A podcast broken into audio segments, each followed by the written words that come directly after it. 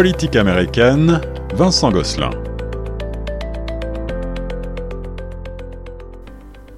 On parle de politique internationale et en particulier euh, de politique américaine maintenant avec notre spécialiste Vincent Gosselin que je rejoins au téléphone. Bonjour Vincent. Bonjour Monsieur Laurent. Vincent, euh, on parle beaucoup en ce moment, bien sûr, euh, de la transition. On en a parlé déjà la semaine dernière entre les, euh, le 45e et le 46e président. et une des questions corollaires, c'est de savoir à quoi ont droit exactement les anciens présidents des États-Unis, en l'occurrence Donald Trump. Est-ce que vous pouvez nous rappeler la loi sur les anciens présidents tout d'abord? Oui, sur les anciens présidents a été adoptée en 1958 et c'est ça qui régit les avantages et les droits qui sont donnés aux anciens présidents américains parce qu'avant 1958, il n'y avait même aucune pension, euh, un fonds de pension qui était versé au président, il n'y en avait aucun. Alors aujourd'hui, euh, les chiffres que je vais vous donner, question de salaire, de pension, etc., évidemment, c'est en dollars américains. Alors pour faire l'équivalence, c'est à peu près 78 centièmes le dollar canadien qui est euh, vis-à-vis -vis le dollar américain à l'heure actuelle. Alors, on va vous énumérer un peu les avantages et les droits. Premièrement, le premier avantage, et non le moindre, c'est la sécurité. Évidemment, l'ancien président euh, a de la protection des services secrets américains pour lui, son épouse et ses enfants de moins de 16 ans. Quand on a adopté la loi en 1958, c'était à vie, mais par la suite, en 1994, ça a été réduit à une période de 10 ans après la présidence. Donc Bill Clinton, théoriquement, est le dernier à avoir eu la protection à vie mhm. jusqu'en 2012 où M. Obama est revenu avec la loi sur la protection des anciens présidents et l'a appliqué à nouveau à vie et il a aussi appliqué à son prédécesseur, George W. Bush, qui était le seul à bénéficier de 10 ans en raison des changements de 1994.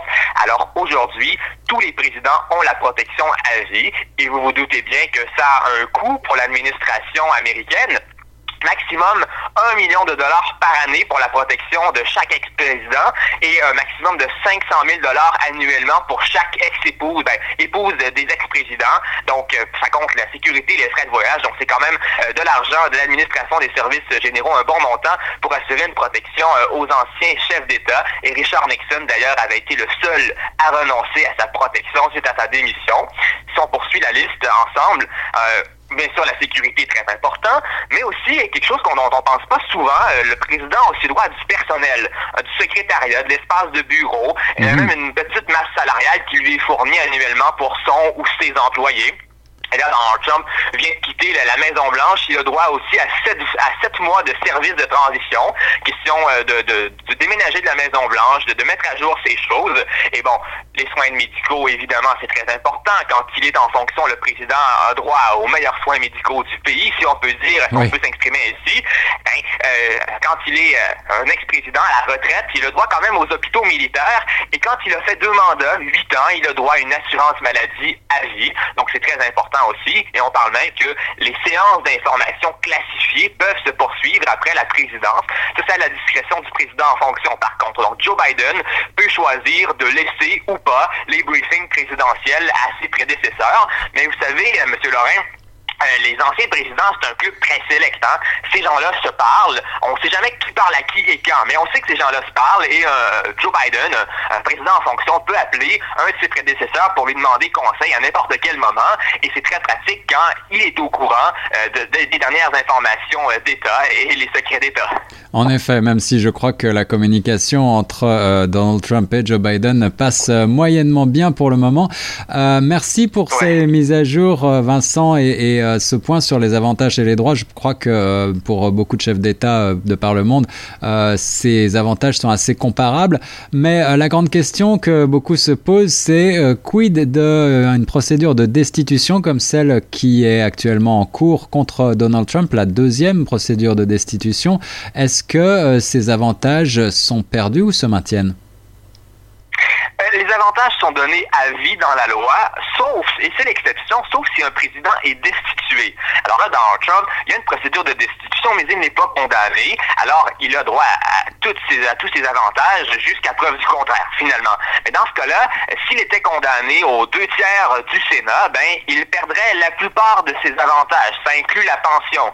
Pension qui est d'ailleurs de près de 220 000 dollars par année. C'est l'équivalent euh, euh, d'un salaire d'un secrétaire, d'un ministre ministre du cabinet. Et d'ailleurs, qu'un président ait fait 4 ou 8 ans, c'est le même salaire, la même pension, parce qu'on indique que c'est l'équivalent d'un ministre du cabinet. Donc ça, c'est à vie, hein, quand même. Donc il, pourrait perdre sa pension, la protection des services secrets, les allocations pour le personnel, les bureaux, l'assurance maladie et surtout le droit de se représenter. Mais attention, là, on est un petit peu dans le néant, hein, parce que c'est du jamais vu. Ça ne s'est jamais produit. Aucun président n'a été destitué. Alors là, si ça arrivait, et c'est loin d'être gagné d'avoir deux sénateurs sur trois qui votent pour destituer Donald Trump, mais là, euh, aussi, on parle que le président doit ses avantages s'il termine son mandat. Et euh, Donald Trump a terminé son mandat sans être destitué.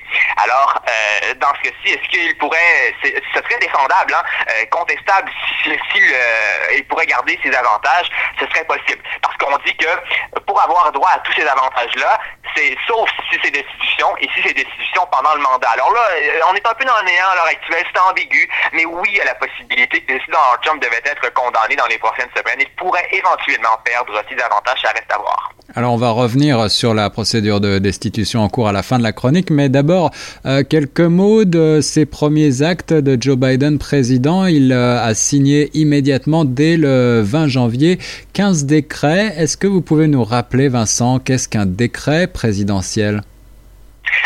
Le décret présidentiel, c'est un ordre exécutif qui est signé par le président.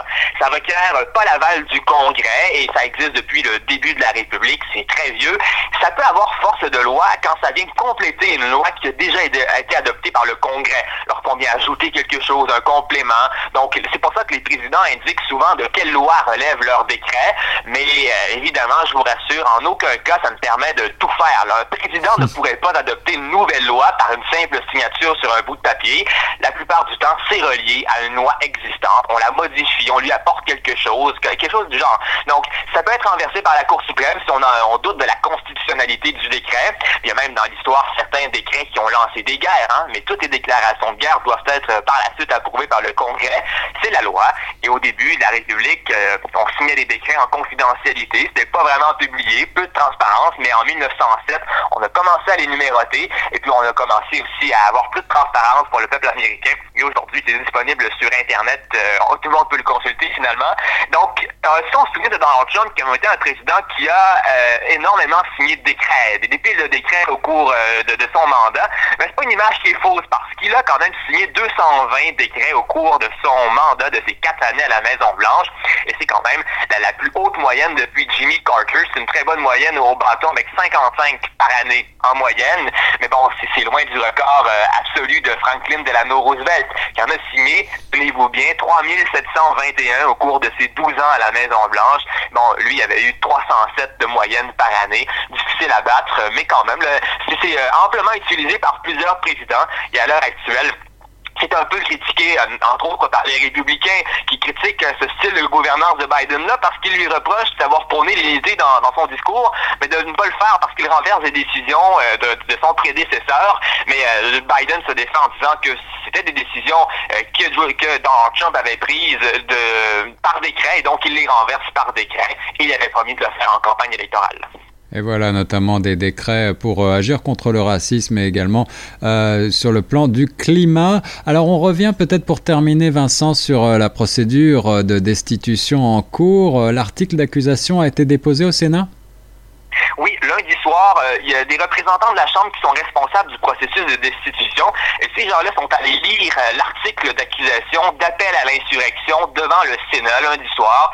Et donc, à partir de maintenant, le procès peut officiellement débuter. Euh, mais on indique là du côté du leadership démocrate que ça va se produire en la semaine du 8 février, donc dans deux semaines environ, parce qu'on veut entre autres laisser le temps à Biden de faire avancer son agenda législatif au Congrès. On veut aussi pouvoir confirmer, là, continuer de confirmer les membres du cabinet Biden, mhm. entre autres Janet Yellen, qui a été confirmée première femme au Trésor lundi, Lloyd Austin, premier noir à la défense, qui a été confirmé vendredi. Donc, on veut continuer ce processus-là et ça pourrait venir influer dans, la vitesse des, nominations et des approbations si le, le procès démarrait dès maintenant.